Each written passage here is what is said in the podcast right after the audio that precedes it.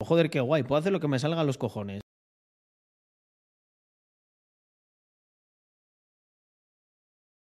Quiero que esté todo el mundo allí, ponerlo en Instagram, en todos los lados. Con tranquilidad. Vi- Invictor vuelve al fitness. ¡Dios!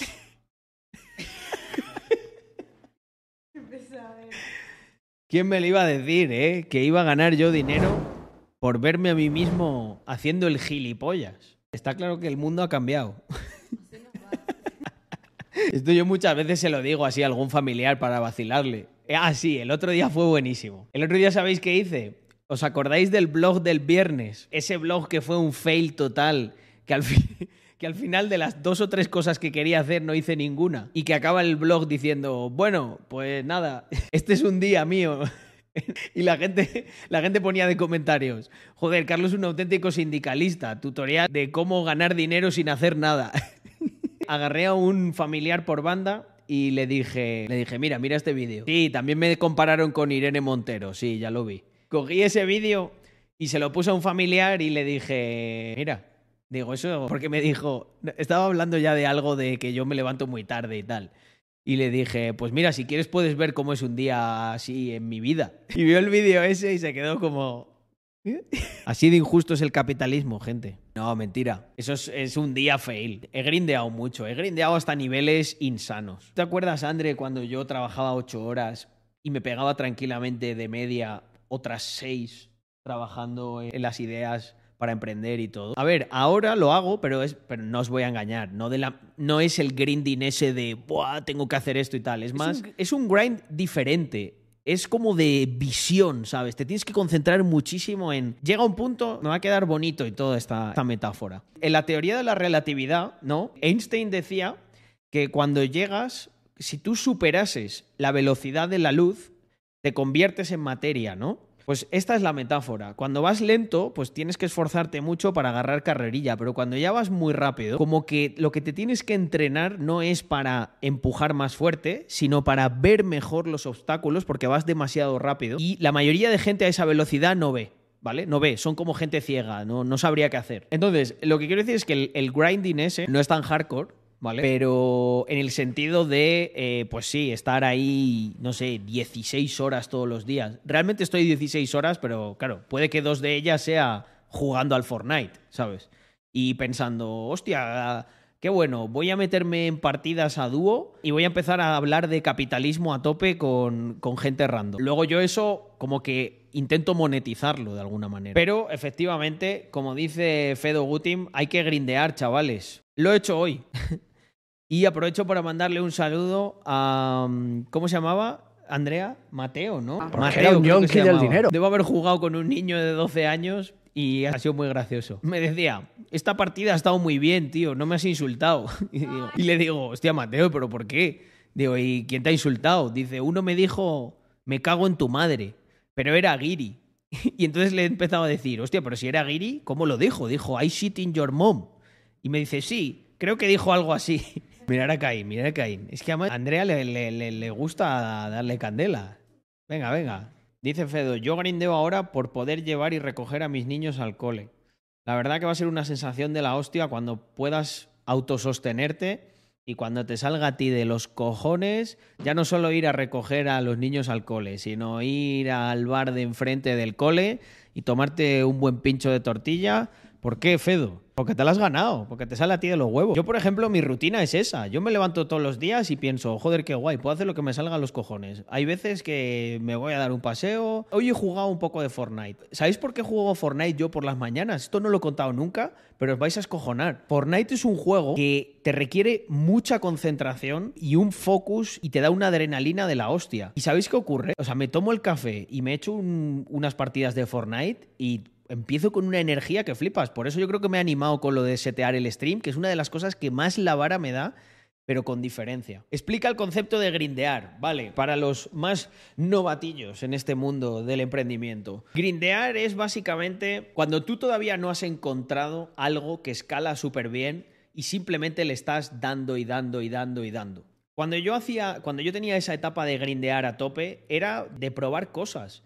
Pues, hostia, voy a intentar vender esto por internet. No funciona muy bien, pruebo otra cosa. Pero el, flujo y el ritmo de trabajo era muy intenso. Lo, cambiaban las ideas, cambiaban los conceptos, pero lo que no cambiaba era. El, el grinding es como matarse, ¿sabes? Estarte matando con algo. O sea, darle, darle, darle, darle. Practicar sin pensar en terminar. O sea, yo me ponía a trabajar en lo mío y cuando terminaba era porque me entraba sueño. O sea, cuando terminaba era porque el, el cuerpo empezaba a hacer así. Y decía, uff, hora de dormir. Y además en esa época me entraba el sueño, dos, a las tres, a lo que fuera, y me tenía que levantar a las putas siete. O en el mejor de los casos, en épocas en las que estaba más cerca del trabajo o algo así, a las ocho. ¿Eso qué quiere decir? Que iba con cuatro cinco horas el día que dormía. Cinco ya me parecía una buena marca. Había muchos que iba con cuatro. La mayoría, yo diría que la media eran cuatro horas y media o algo así. Me enchufaba dos cafés y os voy a decir algo. No os recomiendo que hagáis esto a nadie. O sea, los, que podéis dormir bien por la noche tenéis una bendición si luego tenéis que ir a la oficina o, alguna, algún curro de... Pero hostia, los que no... O sea, si ya eso era duro, añadidle el extra de tener que hacer todo eso. No, en esa época no iba al gimnasio. Ahí sí que puedo decir con honestidad que yo no podía. No podía. Y aparte que no descansaba bien, o sea, que no, no iba a recuperar bien, iba a ser todo un caos. Entonces, claro, Obviamente, no me va mal ahora, no te jode. Pero es que hubo una época, tío, que me cago en Dios. Que seguro que no te cambiarías por mí en esa época. La mayoría de gente no. Ese 1% que conseguirá cosas y que a lo mejor es un porcentaje mayor en esta comunidad, sí se cambiaría por mí o está haciéndolo o se está motivando a hacerlo. Obviamente luego, pues es lo que os digo, que también que los retos no acaban, o sea, el grinding ese de yo no tengo que estar hoy quedándome. En realidad, es que es curioso, tío. Es. A ver cómo lo explico. Realmente yo sí me quedo trabajando, pero no es. No es como que no me quedo haciendo una tarea tras otra, tras esto y lo otro. No, me quedo como analizando lo que hago para, para, para intentar hacer cosas mejores. Pero todo, todo, todo el puto mundo tiene que pasar por esa época de ser ejecutor. Yo creo que es lo que te prepara para luego ser prescriptor de cosas. ¿Cómo grindear al máximo sin acabar quemándose? Buenísima pregunta, buenísima pregunta. Grindear al eh, máximo sin quemarse. Aquí estamos hablando del santo grial, ¿no? O sea, ¿cómo puedo dar el maximísimo sin acabar quemado. Pues esto, como todas las cosas buenas y que son difíciles en esta vida, es más un arte que una ciencia. ¿Y qué quiere decir esto? No hay una fórmula que se pueda aplicar a todo el mundo. Yo os voy a contar cosas que yo hacía, ¿vale? Para no quemarme. Yo siempre he intentado estar enfocado en partes que más me gustan a la hora de emprender, a la hora de trabajar, en lo que sea, ¿vale? Un ejemplo, por ejemplo, valga la redundancia, un ejemplo trabajando con el que yo creo que se entiende esto bien. Yo, por ejemplo, en las tareas que, imagínate, tú vas a una oficina y tienes que hacer una serie de tareas, ¿no?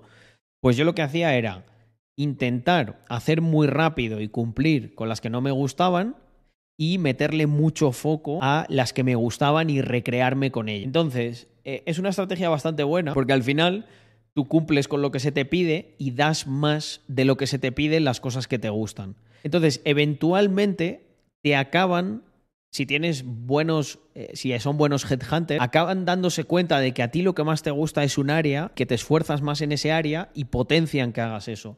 Porque si te das cuenta es un win-win. ¿De qué sirve al líder de, de, de una empresa o de un grupo tal putear a la gente? Eso es como un poco de ahí de la vieja escuela, ¿no? O sea, lo suyo es que tú tengas visión. El líder tiene que tener visión. Y la visión pasa por saber ver que hay una persona que en un área concreta se recrea, se lo pasa fenomenal. Y entonces es tu tarea como potenciar eso. Tú vas a recibir más y él va a estar más contento porque está entrenándose en lo que quiere, está haciendo una cosa que le gusta. A ver, esto es cierto que no creo que la mayoría de los jefes lo sepan o lo ejecuten bien. Por eso hay empresas que no escalan y que no crecen y otras que sí. Y, por eso también mi métrica siempre es el crecimiento. Yo soy de la opinión de que si algo no crece es porque está muerto. Y alguien dirá, oye, pues no está nada mal facturar 200k ahí y te quedas con eso, mis cojones. E, eso es como una especie de zombie. Si no creces, es que no te estás esforzando, es que no estás...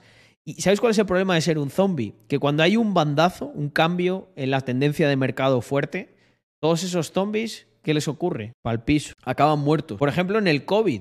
¿No? Hombre, si eras una empresa que estaba creciendo una barbaridad, a lo mejor en el COVID dejaste de crecer. Bueno, pues oye, no pasa nada.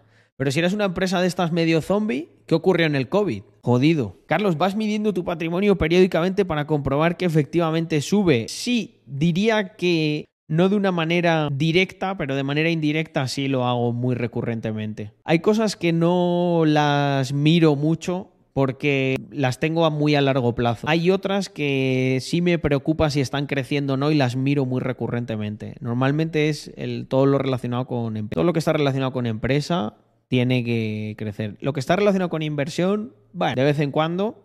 Y lo que es ahorro, lo que es patrimonio que está reservado porque sí, porque no se toca, no, ni lo miro normalmente.